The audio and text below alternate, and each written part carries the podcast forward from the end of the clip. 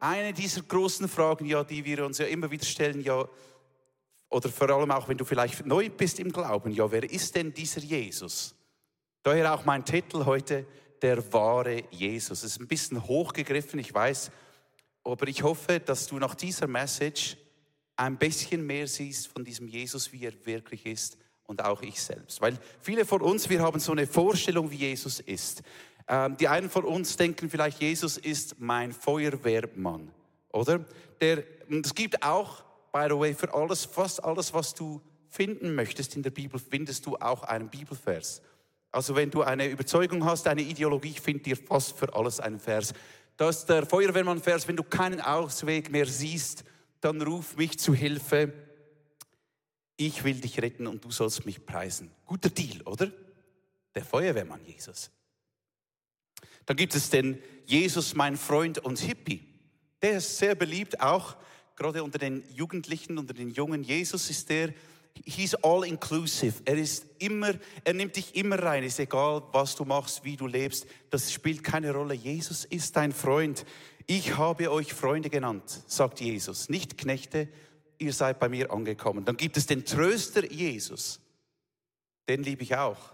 Weil wenn du durch schwere Zeiten gehst, und du kennst Jesus, den Tröster, nicht, dann wird es sehr schwierig.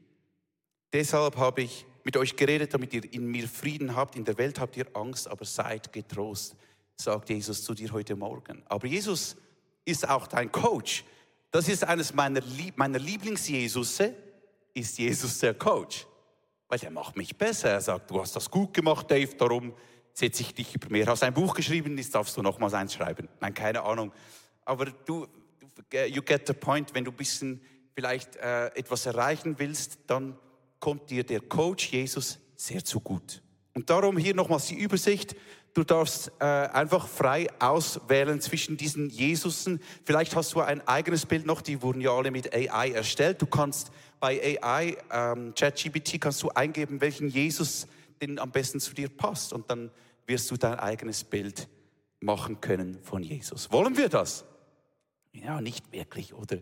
Weil der Punkt ist, dass wenn du jemanden kennenlernen willst, eine Person, und Jesus ist ja eine Person, und du willst nicht deine eigenen Vorstellungen über diese Person stülpen, das kann eine, ein Mensch sein, aber auch Gott, dann musst du diese Person sich selbst offenbaren lassen. Du musst ihr zuhören, was diese Person selbst über sich sagt und wie sie lebt, was sie tut. Erst dann kannst du dir wirklich ein Bild von dieser Person machen. Und darum ist es wichtig, dass wir unsere Cues und wie Gott ist, wie Jesus ist, von der Bibel nehmen, weil da stellt sich Gott selbst vor. Und wir gehen in so ein paar Geschichten rein, wie Jesus sich präsentiert in der Bibel. Okay? Okay? Wir beginnen in Johannes 6 und da gibt es eine kleine Vorgeschichte. Jesus hat zu vielen gesprochen, seine, sein Berühmtheitsgrad hat langsam zugenommen und äh, er spricht dazu über 5000 Leuten so lange, bis eben diese Leute müde sind und seine Jünger sagen, schick sie nach Hause. Ihr kennt die Geschichte bestimmt. Äh, und Jesus sagt, ja, gebt ihnen doch was zu essen. Was habt ihr denn da? Und äh, lange Geschichte, kurzer Sinn. Äh, Jesus nimmt ein kleines Picknick von einem Jungen und ernährt über 5000 Menschen mit, einem, mit fünf Broten und zwei Fischen. Macht ein Vermehrungswunder. Und die Leute lieben ihn dafür. Dann segnet er sie noch und äh, die wollen ihn da gleich zum König krönen. Das ist ein bisschen zu viel, weil er weiß, ich habe einen anderen Time, äh, äh, Timetable als ihr vielleicht. Und er geht weg.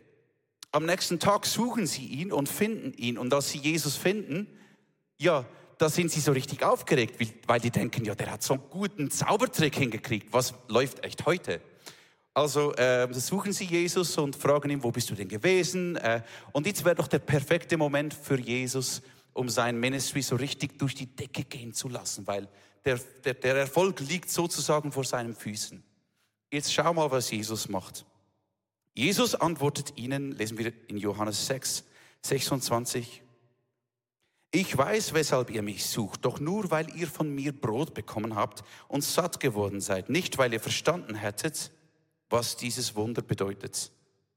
Bemüht euch doch nicht nur um das vergängliche Brot, das ihr zum täglichen Leben braucht, setzt alles dafür ein, die Nahrung zu bekommen, die bis ins ewige Leben reicht. Diese wird der Menschensohn euch geben, Denn Gott der Vater hat ihn als seinen Gesandten bestätigt und ihm die Macht dazu verliehen. Okay? Komisch, nicht, nicht so ein guter Sales Pitch. Und Jesus sagt, ihr, ihr versteht nicht, ich habe was anderes zu geben als einfach Brot, das euren Hunger stillt. Und er hat das Leuten gesagt, die haben nicht im Überfluss gelebt, glaube ich, sondern die waren eher an der unteren Armutsgrenze. Und er sagt, ihr, ihr versteht nicht, was ich euch hier, bringen will. Und lässt es eskalieren. Aber das war erst Stufe zwei. Er geht noch weiter. Wir lesen, ich bin das lebendige Brot, das vom Himmel gekommen ist. Wer von diesem Brot isst, der wird leben in Ewigkeit. Okay. Jesus, du bist das Brot. Was soll ich jetzt machen? Messer rausnehmen, dich schneiden oder wie stellst du es vor? Da stritten die Juden untereinander und sprachen, wie kann dieser uns sein Fleisch zu essen geben? Jetzt wird es langsam gruselig, oder? Das ist dieser Jesus. Er macht noch weiter, er drückt so richtig in die Wunde rein. Stufe 3 ist das. Deshalb sagte Jesus noch einmal, ich sage euch, wenn ihr das Fleisch, weißt du, wenn wir was falsch so erzählen in einem Gespräch, dann relativieren wir nachher. Also ich habe es nicht ganz so gemeint. Ich meine mit dem Fleisch nicht mein Fleisch, ich meine das metaphorisch. Ihr müsst einfach, versteht ihr? Aber es macht Jesus nicht. Er sagt, ich sage noch einmal, wenn ihr das Fleisch des Menschensohnes nicht esst und sein Blut nicht trinkt, könnt ihr das ewige Leben nicht in euch haben. Denn mein Fleisch ist die wahre Nahrung und mein Blut der wahre Trank. Hörst du das? Wer mein Fleisch isst und mein Blut trinkt, bleibt in mir und ich in ihm. Stell dir das mal vor, der, dein Lieblings-Jesus, auch die Jünger denken so, Jesus, es reicht. Psst. Das sind 5000 Leute, das sind unsere Jünger, da ist vielleicht sogar eine Revolution, die sich am Anbahnen ist. Du verkackst gleich alles. Wir lesen dann, viele von denen, die ihm bisher gefolgt waren, hörten es und sagten, das ist eine absolute Zumutung. Wer will sich so etwas anhören? Und nach dieser Rede wandten sich viele, die ihm gefolgt waren, von Jesus ab und gingen nicht mehr mit ihm. Und da fragte Jesus seine zwölf Jünger, ja und ihr, wollt ihr mich jetzt auch verlassen?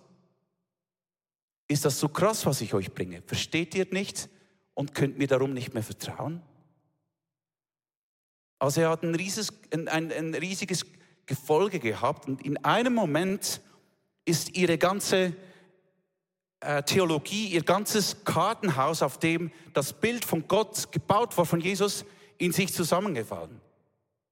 Weil er da von Blut und Fleisch und komischen Dingen spricht. Und uns geht es doch manchmal auch ein bisschen so. Wir sind so gut mit Jesus unterwegs und dann plötzlich kommt was in dein Leben, das passt einfach nicht dazu. Wie ist das möglich? Wie können wir einen Glauben bauen, der eben nicht zusammenfällt wie ein Kartenhaus? Das wäre meine Frage heute.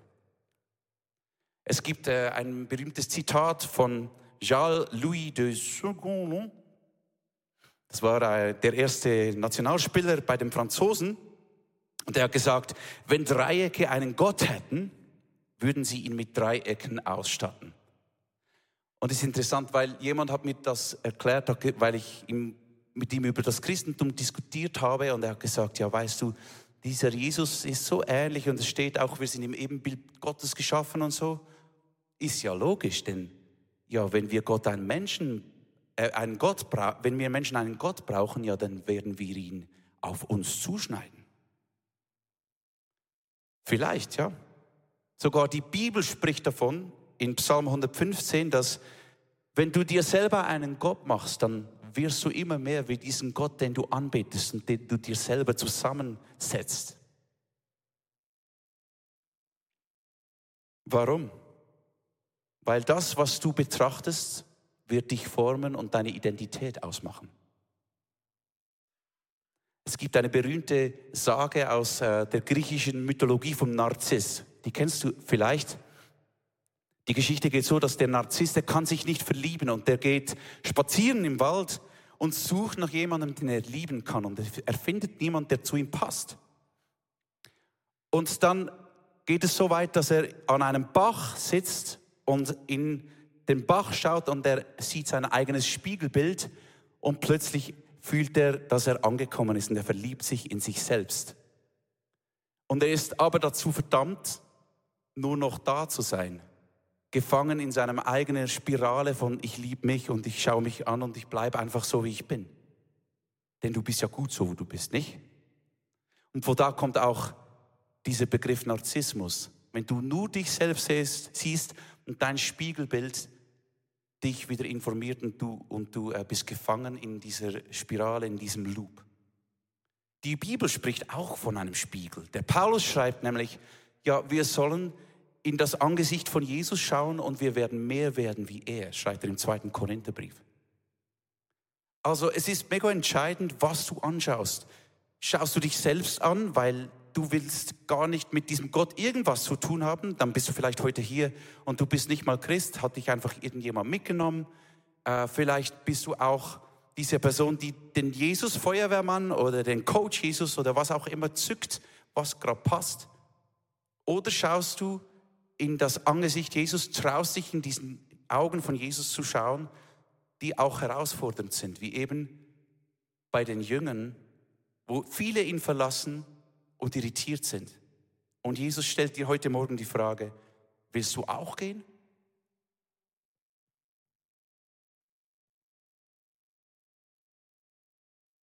Der Gott der Bibel ist ein anderes Level. Ein anderes Level als die Götter, die wir Menschen geschaffen haben oder bestimmen. Er passt nicht in unseren Rahmen. Und ich möchte drei Geschichten mit euch anschauen, wie Jesus sich präsentiert, wie er lebt, was er sagt. Pass mal auf, das erste, die erste Geschichte findet statt an einem Fest. Die Hochzeit zu Kana. Jesus und seine Jünger wurden zu einer Hochzeit in Kana eingeladen. Während der Feier stellte Maria, die Mutter Jesu, fest, dass der Wein ausgegangen war. Sie wandte sich an Jesus und sagte ihm Bescheid. Jesus antwortete zunächst zögerlich, dass seine Stunde noch nicht gekommen sei. Dennoch sagte Maria zu den Dienern, sie sollten alles tun, was Jesus ihnen sagt. Jesus befahl den Dienern, sechs steinerne Wasserkrüge mit Wasser zu füllen. Sie brachten die Krüge zum Küchenchef und gaben es ihm zum Probieren. Der Mann probierte das Wasser. Es war zu Wein geworden. Er wusste allerdings nicht, woher der Wein kam, nur die Diener wussten Bescheid. Da rief er den Bräutigam zu sich und hielt ihm vor, jeder bietet doch zuerst den guten Wein an und erst später, wenn die Gäste schon betrunken sind, kommt der billigere Wein auf den Tisch.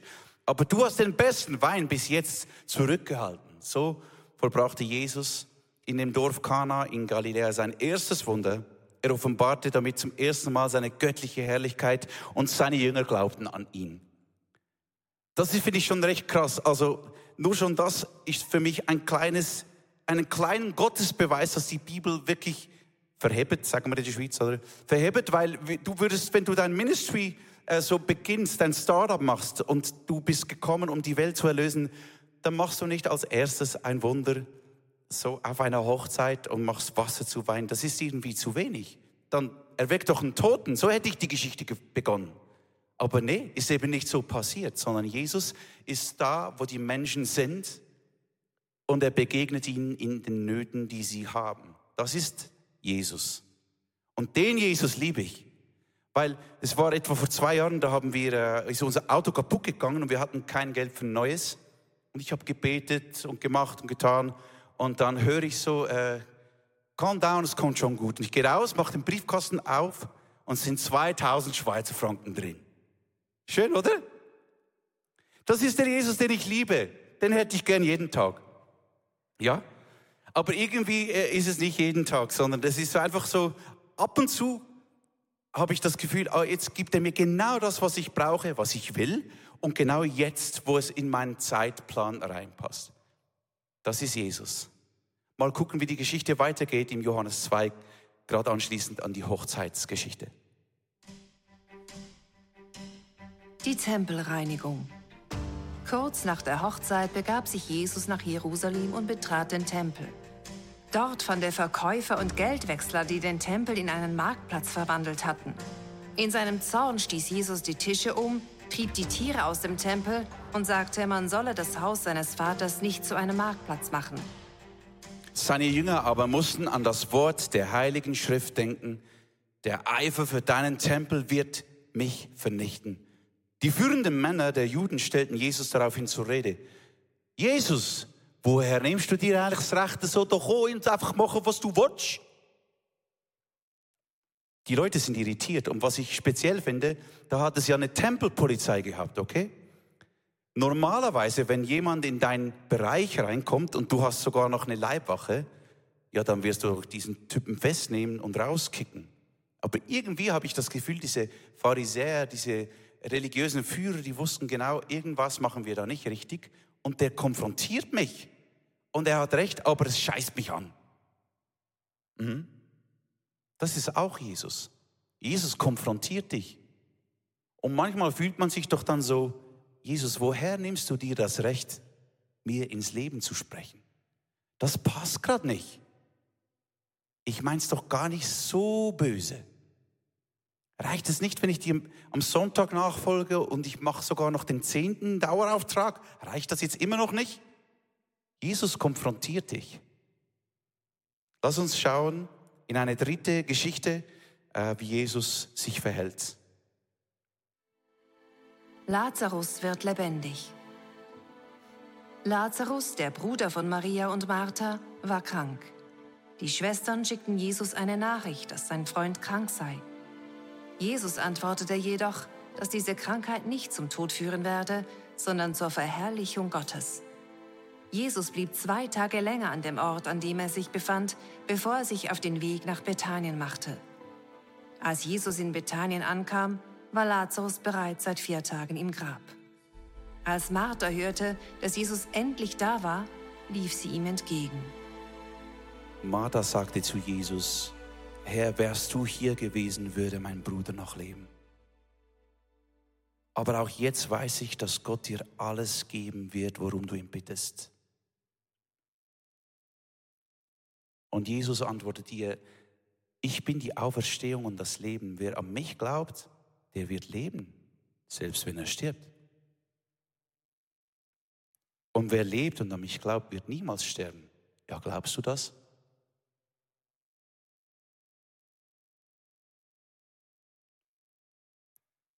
Dann hat Martha ihre Schwester Maria gerufen und sie kam ebenfalls angerannt zu Jesus und sagte genau dasselbe. Maria lief dorthin, wo Jesus auf sie wartete. Als sie ihn sah, fiel sie vor ihm nieder und rief, Herr, wenn du da gewesen wärst, würde mein Bruder noch leben. Jetzt schau mal, wie Jesus auf Maria reagiert. Jesus sah, wie sie und auch die anderen Trauergäste weinten. Da war er tief bewegt und erschüttert. Wo habt ihr ihn bestattet? fragte er. Sie antworteten ihm, komm her, wir zeigen es dir. Auch Jesus kam die Tränen. Diese Worte, die hier gebraucht werden für, dass er tief erschüttert war, das ist ein bisschen untertrieben in dieser Übersetzung. Es geht in eine Richtung von einem tiefen Ärger, ein Grollen, das aus dem Bauch rauskommt. Er kann diesen Schmerz, der er hier sieht, fast nicht ertragen. Seht, sagten die Juden, er muss ihn sehr geliebt haben. Was sehen wir hier bei Jesus? Ich meine, das ist ein bisschen eine komische Geschichte, weil erstens erwartet er, obwohl er das Wunder machen könnte, dass diese ganze Tragödie vermeiden würde. Alle diese Gefühle der Menschen. Und dann konnte er und äh, Martha sagt, hey, wenn du hier gewesen wärst, dann würde er noch leben. Und Jesus sagt nicht, ja, ich erzähle dir ein kleines Geheimnis, ich mache ihn jetzt dann gerade wieder lebendig, weißt du? musst keine Angst haben, sondern er spricht einfach, hey, glaub, glaubst du, dass ich die Auferstehung und das Leben bin? Glaubst du, dass ich in Kontrolle bin von dieser Situation? Dann kommt Maria und Jesus zerbricht. Mit Martha ist er stark, triumphierend und spricht Wahrheit rein. Und mit Maria zerbricht er, zeigt seine weiße Seite, beginnt zu weinen. Martha konfrontiert er und sagt, hey, weißt du denn nicht, wer ich bin? Glaubst du nicht, dass ich zum Ziel komme? Mit Maria kommt er rein in ihre Gefühlswelt und hält sie einfach. Ich finde das so crazy, weil Jesus begegnet Martha und Maria unterschiedlich, weil Jesus genau weiß, was jeder von uns braucht. Jesus weint mit dir und Jesus will deinen Glauben stärken. Jesus bringt Barmherzigkeit und Wahrheit in dein Leben.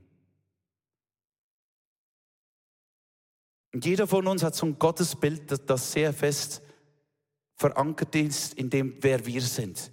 Unser Temperament zum Beispiel. Wenn du eher ähm, auf der, auf der ähm, sozialen Seite bist und sehr empathisch veranlangt, dann wirst du immer den Jesus sehen, der mit dir weint, der dich umarmt und tröstet. Wenn du aber eher die konservative Seite einnimmst und die, die Glaubensseite, wirst du sagen, ist doch alles gar kein Problem. Jesus kommt zum Ziel. Ja, was stimmt jetzt? Ja, vielleicht stimmt beides. Ja, aber wie viel? 50, 50? 30, 70? Wie ist denn dieser Jesus jetzt? Und ich glaube, wenn du beginnst, die andere Seite zu spüren und zu leben, wenn du, wenn jemand zu dir kommt, und ich bin von meiner Person her eher ein bisschen auf der Reparaturseite, vielleicht auch ein Männerding, dass wenn meine Frau was erzählen will und einfach sich ausleeren will, dann habe ich ganz gute Tipps ready. Aber irgendwie greift es dann nicht so. Und weißt du, ich weiß und spüre, wenn Gott in meinem Herzen am Wirken ist, wenn du die andere Seite auch lernst. Wenn der Heilige Geist dich teacht, das andere auch zu lernen und nicht nur das, indem du gut bist. Jesus will dich will deinen Horizont erweitern, will dich größer machen. Wer ist der wahre Jesus? Wie ist der wahre Jesus? Ich glaube, die Wahrheit steht immer auch in einer Spannung. Da haben wir dieses wunderbare Zelt, das gehalten wird von diesen Pflöcken und diesen Schnüren, okay? Und ich glaube, es ist wichtig, dass wir in unserem Leben so Pflöcke einschlagen und sagen, Gott ist heilig. Er ist heilig. Er ist anders. Er kann mit Sünde nichts anfangen. Wenn du in der Bibel äh, lesen wir, wenn du Gott von Angesicht zu Angesicht sehen würdest, dann stirbst du. Gott ist Liebe. Perfekte Liebe, er nimmt dich an. Das ist eine Grundfeste. Okay? Gott ist äh, Mensch. Jesus ist ganz Mensch. Er ist empathisch, er kommt zu dir und er hält dich und er tröstet dich. Gott ist aber auch ganz Gott. Gott, der Jesus, ist Richter und er ist Retter. Es gibt keinen Jesus, der ein Retter ist, wenn es keine Hölle gibt. Verstehst du? Du brauchst den ganzen Jesus in deinem Leben. Du brauchst diese Spannung in deinem Leben, hält dein Leben aufrecht. Wenn du beginnst, gewisse Wahrheiten zu lösen, zum Beispiel, es gibt keine Hölle, das kann nicht sein, ich habe diese Woche so ein bisschen dieses Gespräch mitgekriegt. Es kann nicht sein, ähm, dass Gott ewig straft. Ich nehme diese Wahrheit raus, kann nicht sein. Okay, dann wirst du der Gott der Liebe, der hält dich immer noch so ein bisschen aufrecht und das klappt, solange kein Sturm kommt. Aber wenn der Sturm des Lebens beginnt an dir zu rütteln, dann brauchst du Spannung, die dein Zelt aufrecht hält. Verstehst du? Weil sonst ist diese Wahrheit nämlich Gott ist Liebe und ist der Retter, wird dich nicht retten und dein Zelt fällt irgendwann, fällt auch diese Wahrheit raus und du lässt auch das los, weil du sagst, mein Glaube funktioniert nicht. Und natürlich funktioniert dein Glaube nicht, der nicht die Spannung aushalten will, wie Jesus ist, weil Jesus ist nicht nur der Retter, Jesus ist auch der Richter.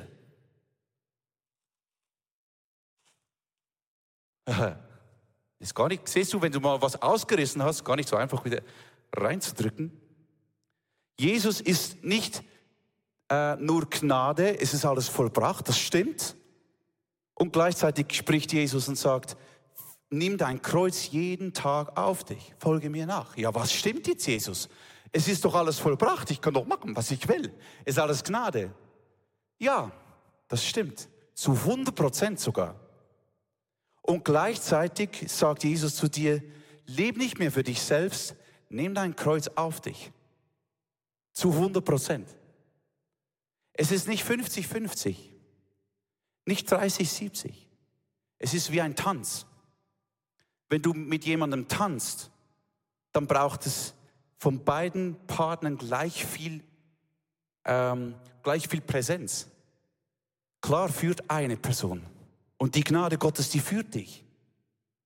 Aber es braucht deine, deine, dein Mitmachen. Es braucht, dass du aktiv bist, dass du hier bist. Du kannst nicht dich zurücklehnen und in diesem Zelt chillen und sagen, Gott hat alles gemacht, ich mache gar nichts mehr. Und du kannst dir aber auch nicht deine Erlösung verdienen. So, es ist ein Tanz zwischen Gott und Mensch. Ich möchte nochmals diesen Vers gern einblenden, von, äh, wo Jesus seine Jünger fragt, wollt ihr mich auch verlassen? Und der Petrus sagt etwas Wunderschönes, Herr, zu wem sollen wir denn gehen? Du hast uns alles gegeben, du hast uns die Worte des ewigen Lebens gegeben. Zu wem sollen wir denn sonst gehen? Du bist alles, was wir haben. Er hat sich ganz Jesus hingeworfen, hat gesagt, ich brauche nichts und niemand anders. Das ist der wahre Jesus, der Jesus, dem du einfach vertrauen darfst, auch wenn du ihn noch nicht ganz verstehst. Okay? Und wenn du eher von der konservativen Seite kommst, wie ich vielleicht, von der Wahrheitsseite, dass es wichtig ist, wie du dich verhältst und dass du dich zusammenreißen musst und dass Gott am Schluss dein Leben beurteilt, wie beim Verwalter und sagt, du hast es gut gemacht oder du hast es nicht so gut gemacht, ja, dann musst du lernen, barmherzig zu sein. Das hat Gott mir die letzten Monate aufs Herz gelegt, hat gesagt, Dave, du musst barmherzig sein mit dir selbst und mit den Menschen um dich herum. Ich brauche Barmherzigkeit. Alles ist ein Geschenk. Bilde dir ja nichts ein auf deine Gaben, Talente und auf deine Energie. Alles ist ein Geschenk Gottes. Wenn aber deine erste Glaubensüberzeugung ist, es ist eh schon alles getan, Jesus ist nur Liebe, ich muss nichts tun, dann möchte ich dir heute sagen, die Message an dich ist, du bist nicht barmherziger als Jesus.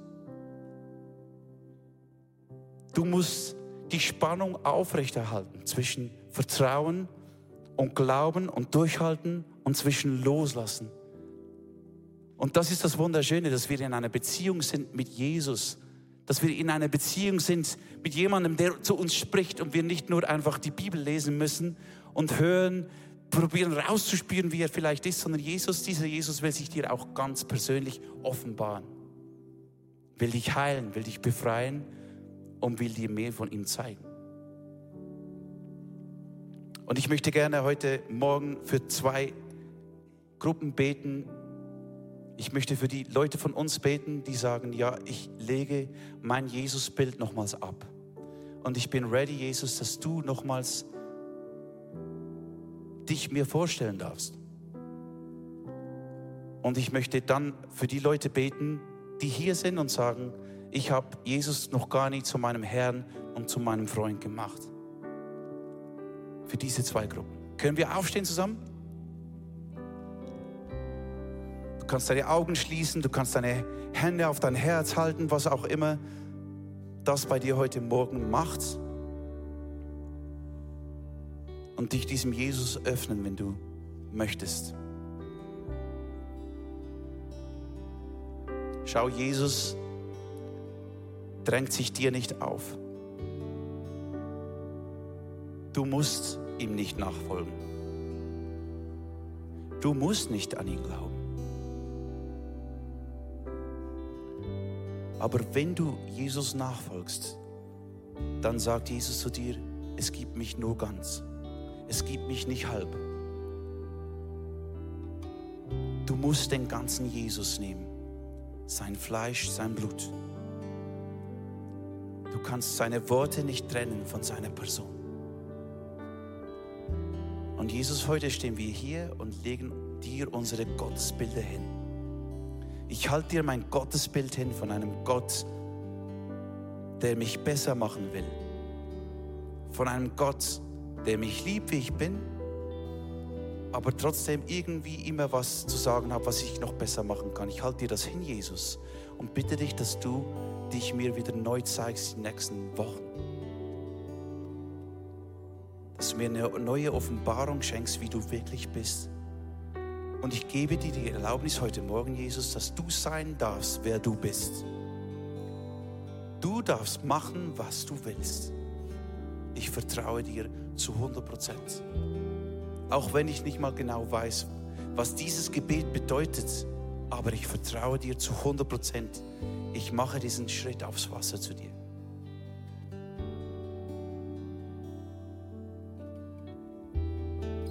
Und ich bete für jede Person hier,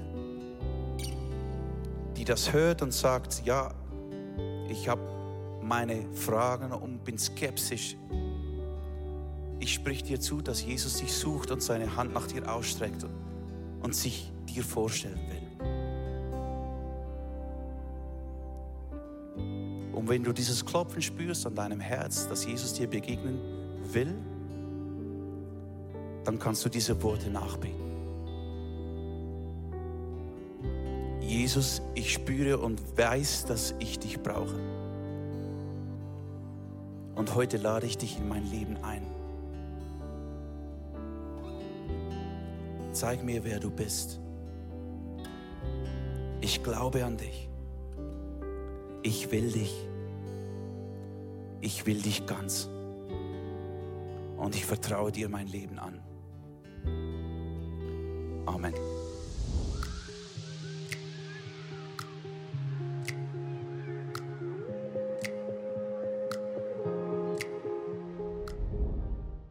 Ich hoffe, dass die Predigt zu dir gesprochen hat und du mega viel mitnehmen kannst für deinen Alltag, damit wir am Herzen von Jesus jeden Tag einfach so nahe sind und mega viele coole Dinge mit Jesus erleben werden.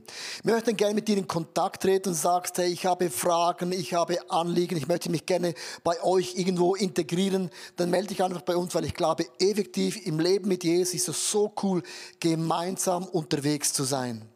Ja, unsere Leidenschaft ist es, dass wir Menschen positiv aufblühen sehen durch die Kraft von Jesus Christus und sehen, wie sie auch ihr Umfeld verändern. Und wir laden dich von Herzen ein, Teil von dieser Vision zu sein. Wir haben hunderte von Mitarbeitern, Menschen, die unsere Kirche unterstützen mit Gaben, Fähigkeiten und auch mit unseren Finanzen. Und ich danke dir von ganzem Herzen, wenn du ein Teil von dieser Vision bist, auch mit deinen Finanzen. Ja, abonniere doch unseren Kanal damit du immer den neuesten Content bekommst und informiert bist, was Gott alles macht durch unsere Church. Und es würde uns mega, mega freuen. Also bis zum nächsten Mal. Gott bless you und ciao zusammen.